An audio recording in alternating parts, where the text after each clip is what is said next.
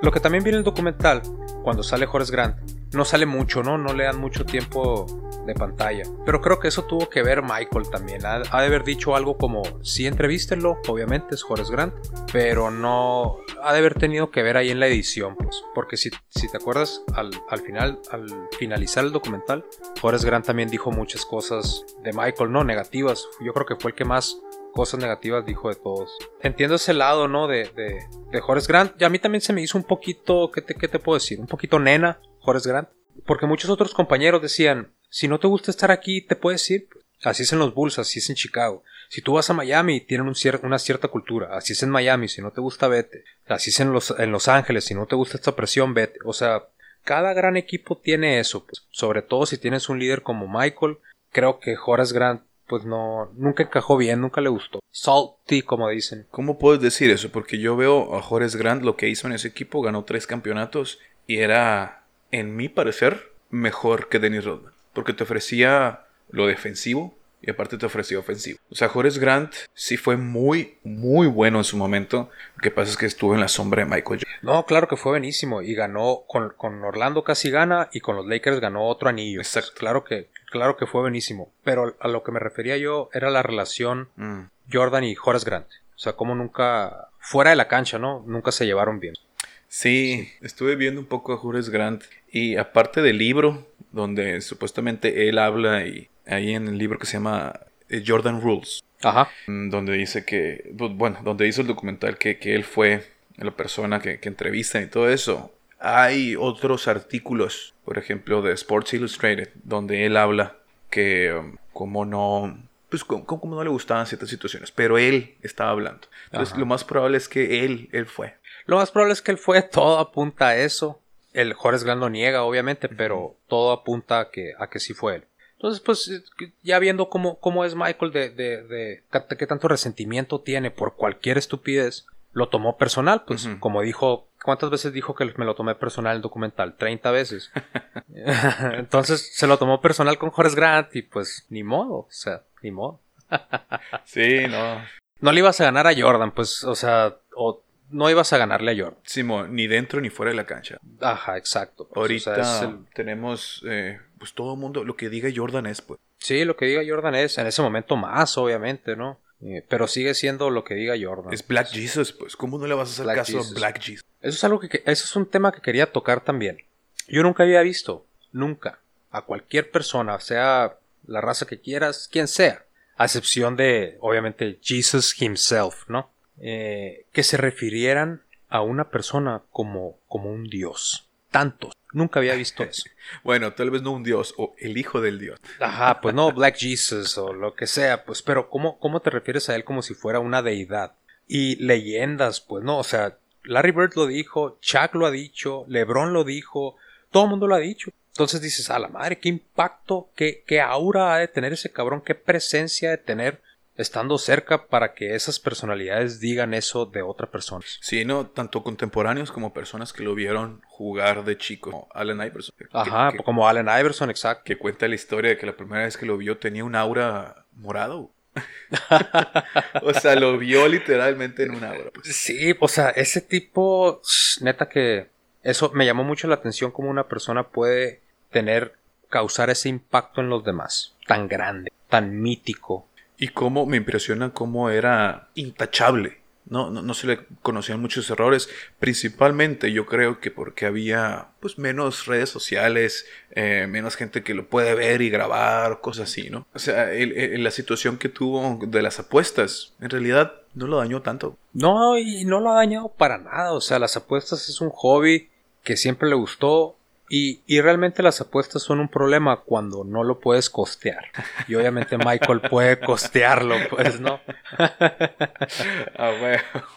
Entonces, realmente nunca fue un problema, pues. Le daba, yo creo que ese, eso, es, al- eso es uno de, las, de los ejemplos que le daban a él esa motivación, pues, para ganarte. Lo usaba para eso. ¿Alguna otra cosa que podemos comentar o que te quedó? Sí, quiero, quiero platicar un poquito de Jerry Krause. Ok, ¿Qué opinión tienes de, de Jerry? mira, Eh, yo creo que desde el principio lo pusieron como el villano, porque toda historia necesita un villano. Claro. Y aquí tenían que ser Kraus. Yo creo que merece más respeto de lo que se le da. Yo sé que la, la gente no estaba contenta en que haya dividido los Bulls, pero así como comenta el, el dueño, al final no iba a ser costeable el equipo, porque ibas a tener que renovar muchos contratos. Ahorita platicamos eso después, ¿no? Lo, que dice Michael Jordan de los contratos de un año a todos y la Está muy lejos de la realidad eso. Muy, muy retirado.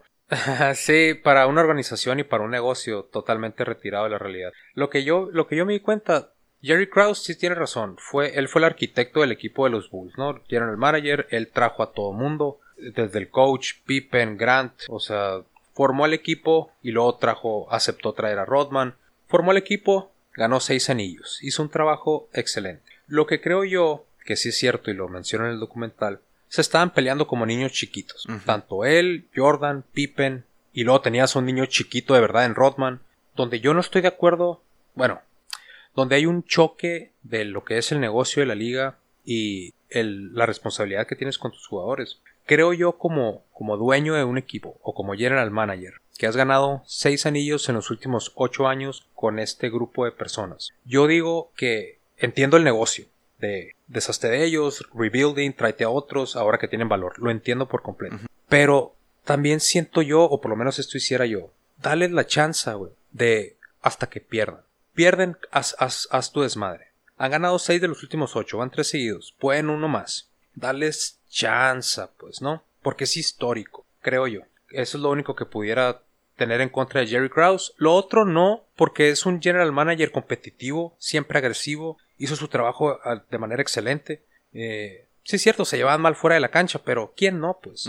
Eh, entonces, yo lo único negativo que puedo decir es Jerry Krause es que debió, debió de haberles dado chance a esos últimos, un año más. Ahora, el dueño le dio chance a Phil Jackson de regresar un año más. Digo, ya le habían dicho, no, este es el último baile, bla, bla, bla. Pero él tomó la decisión muy consciente, no, vamos a retirarnos eh, con lo más alto. Pero, pues, pero Michael Jordan no está hecho así. Michael Jordan le gusta apostar.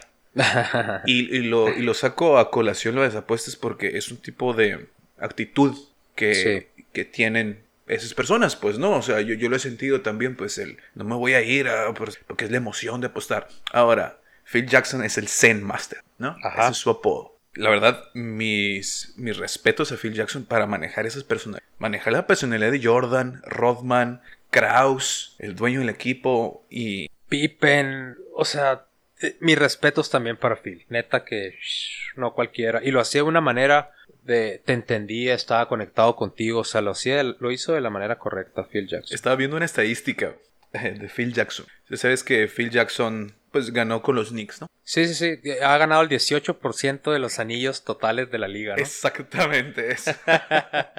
o sea, desde que ganó, desde que ganó el campeonato de los Knicks hasta que se retiró con, con los eh, con los Lakers. Lakers.